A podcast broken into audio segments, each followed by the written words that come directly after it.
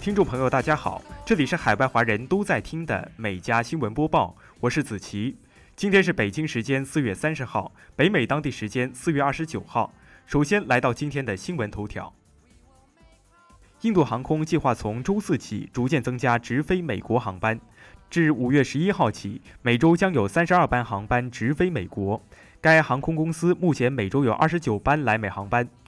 现时，CDC 要求所有入境旅客，包括美国公民和已完全接种人士，必须有入境前三天内阴性检测结果。同时，英国、法国、意大利和加拿大等多个国家已经对从印度来的旅客实施入境隔离限制或禁航。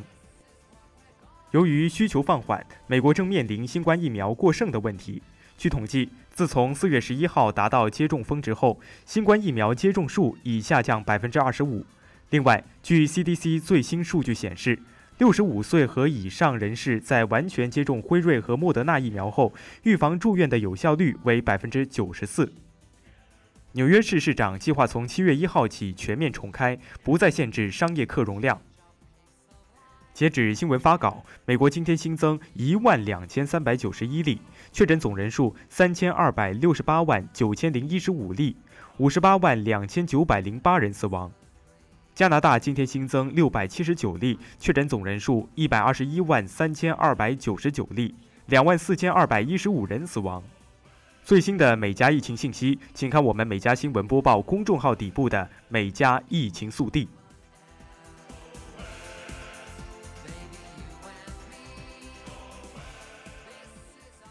接下来进入今天的焦点新闻。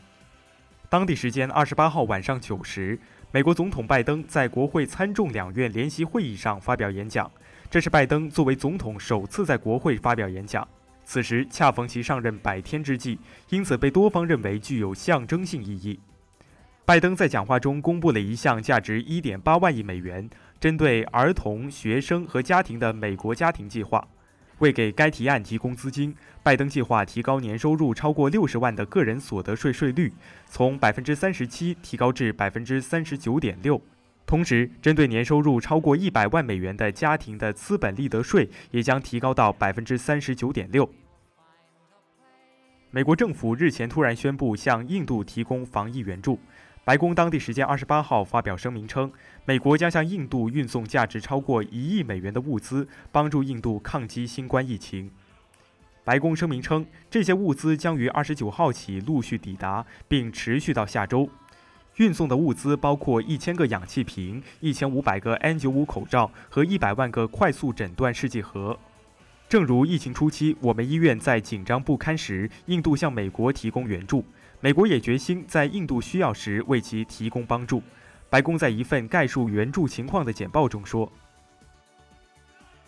美国参议院日前以五十二票赞成、四十二票反对通过了国会审议法案，推翻了环境保护局去年通过的有关甲烷气体排放的规定。这一政策逆转了特朗普时代的政策，并推动了拜登政府的减排目标。”美国环境保护署表示，他们一直关注如何减少甲烷排放，以实现拜登提出的到2030年将温室气体排放量减少一半的目标。其他议员称，在具体如何实现拜登的目标仍存在问题之际，这项规定是减少温室气体排放的一种快捷而简单的方式。洛杉矶验尸办公室在当地时间27号确认了此前在该市发生的一起枪击案中两名死者的身份。洛杉矶警方称，枪手驾驶一辆白色汽车，于二十七号凌晨在多个地点开枪。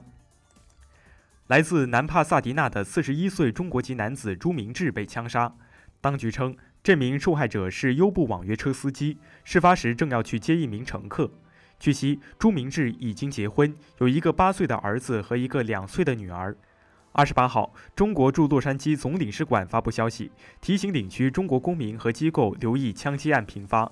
总领馆向受害者家属表示慰问，对枪击造成无辜平民伤亡表示谴责，已向美方表达严正关切，并敦促美方切实保护在美中国公民安全。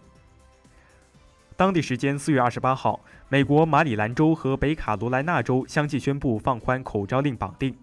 马里兰州州长拉里霍根宣布，该州居民不再需要在室外佩戴口罩，并将放宽对户外就餐的限制。北卡罗来纳州州长罗伊·库珀则表示，该州居民将于三十号起不再需要在室外佩戴口罩。马里兰州州长霍根在声明中援引了美国疾病控制预防中心的最新指南，并指出该州已完成了超过四百五十万剂疫苗的接种，因此民众不需要在户外佩戴口罩。酒吧和餐馆的户外就餐限制也将在五月一号起开始放宽。北卡罗来纳州州长库珀则表示，除了放宽口罩令，室内聚集人数限制也将进一步放宽。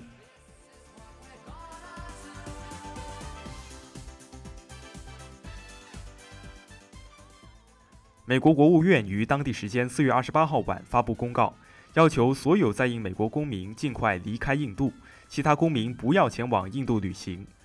公告称，由于印度各地新冠肺炎新增确诊病例和死亡病例急剧上升，加之相关医疗资源短缺、氧气和床位不足，已经出现美国公民被当地医院拒绝接收的报告。美国疾病控制与预防中心也已发布四级旅行健康提示，要求人们避免前往印度。美疾控中心表示，鉴于印度的变异病毒传播情况，已完成新冠疫苗接种的旅行者也会有感染新冠的风险。如果必须前往，则需接种疫苗、佩戴口罩，并与他人保持六英尺以上的社交距离。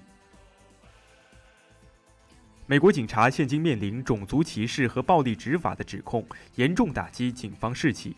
全美各地警员请病假和提早退休的状况增加，离职和自杀情形也同样有所攀升。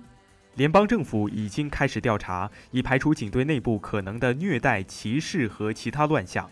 目前，全美各地大约有八十万名警力，但因部分警察对非裔人士过度执法，警员们面临各界的严厉批评。在发生弗洛伊德事件的明尼阿波利斯市，警队离职一百多人，是前一年的两倍。而且，目前有一百五十名警员正在休假，其中包括因创伤后应激障碍而休假。近日，BC 省 Tumber Ridge 小镇网络中断瘫痪，导致千人无法上网。经维修人员调查后，终于发现了罪魁祸首，那就是海狸。原因就是它咬断了一条主要的光纤电缆造成的。它们先是咬破了有4.5英寸厚的管道保护层，然后开始在多处位置进行咬破，最后一直沿着小溪向地下挖洞，直到挖到埋在地下约三英尺的电缆。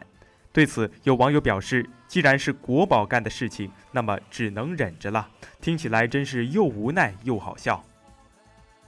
印度尼西亚巴厘岛警方正在寻找一名22岁的俄罗斯模特。他在印尼众神之岛的巴图尔火山上拍摄了一段色情视频后，在网上走红。这段视频已被超过百万人浏览。据悉，这名模特名叫维罗妮卡·特罗西娜。据了解，这段视频在去年被发布在一个色情网站上，在被删除前，观看量已经达到一百二十多万人次。如果这名模特仍留在巴厘岛上，并被执法部门找到，他和他的同伴可能会因为在公共场所进行不雅行为而面临长达两年零八个月的监禁。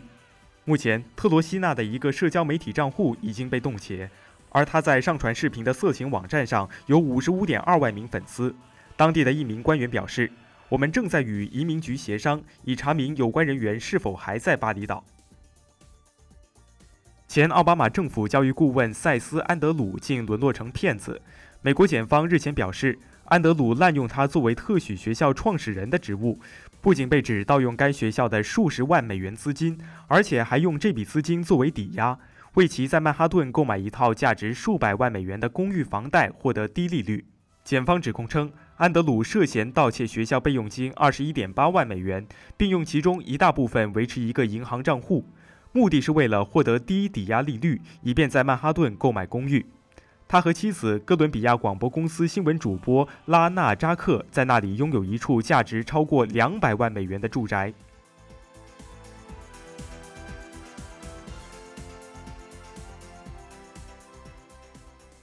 英国一个家庭日前请拍卖师评估祖先留下的传家宝价值。